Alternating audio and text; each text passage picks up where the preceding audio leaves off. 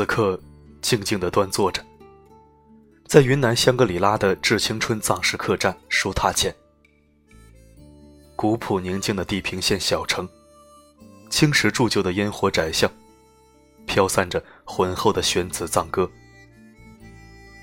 我的城市记忆，在寂静的时光里渐次远去，渐次遗失。对于完全是出门新手的我，简直是两眼一摸黑。朋友悉心指导，下载了一个携程软件，这才让我学会了订机票和酒店。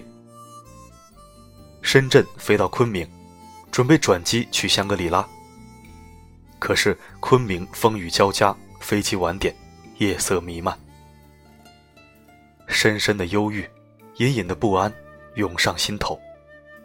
这才出门就一路波折，后面还有多少不可预测的事情呢？听说香格里拉是最接近天堂的地方，或许能在这里倾听到父母的欢笑，或许能在这里仰望到没有悲苦的世界，又或许能在这里悟到我想要的人生。五一小长假过后的香格里拉。没有了游人如织的喧闹，浅灰的薄云静静地飘过，偶尔一阵稀疏的细雨，飞过不知名的燕雀，叽叽喳喳在电线杆上掠过。致青春藏式客栈，是一幢纯藏式装饰的三层小楼，整栋客栈空寂无人，我是唯一的住客。入得小桥流水的园林。藤条密制的秋千等待我的光临，精巧艳丽的藏式灯笼散发出温暖的光芒。莹白如雪的哈达悬挂在树上、桌上、梁上。五月的石卡雪山还飘着柔柔的细雪。我穿着抓绒的冲锋衣，捂得严严实实。我想手捧着百万年的圣雪，让它在我的手心。慢慢融化，告诉我这百万年间发生的故事。于是去攀登石卡雪山。山脚一位拄着拐的藏族老奶奶慢悠悠地说：“卓玛，你爬雪山的时候千万不要说好累呀。你这样说，今天肯定就爬不上去了。山是有灵性的，你说的话神灵会听得到。”如果你觉得很累，就什么也不要说，静静的、慢慢的爬。这个藏族老奶奶真是人生的哲学家。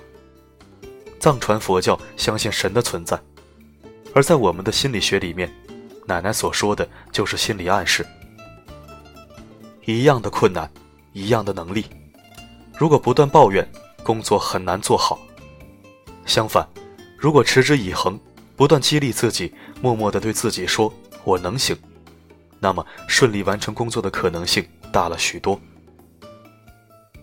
老奶奶虽然没有太多书本知识，但是她的阅历和她的人生历练，抵得上一位教育家。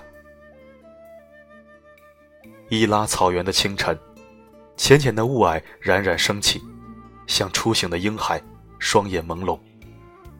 枯黄的草间。露珠晶莹剔透，虫蚁忙碌的来回觅食，充实而不知疲倦。带着项圈的牦牛，在小溪边吸引着清澈透亮的泉水，时而四处观望，时而低头畅饮。牧民说：“我来的早了一些，花儿还没有开，草也还没有绿。”我说：“不早。”七月草原鲜花盛放的风情十分俏丽，但是五月初夏的青黄也很温婉迷人呢。你看，每一株小草，每一天都在幽静的生长，轻巧的变绿，在妖艳的开花。这是生命努力绽放的样子，给人以希望，给人以力量。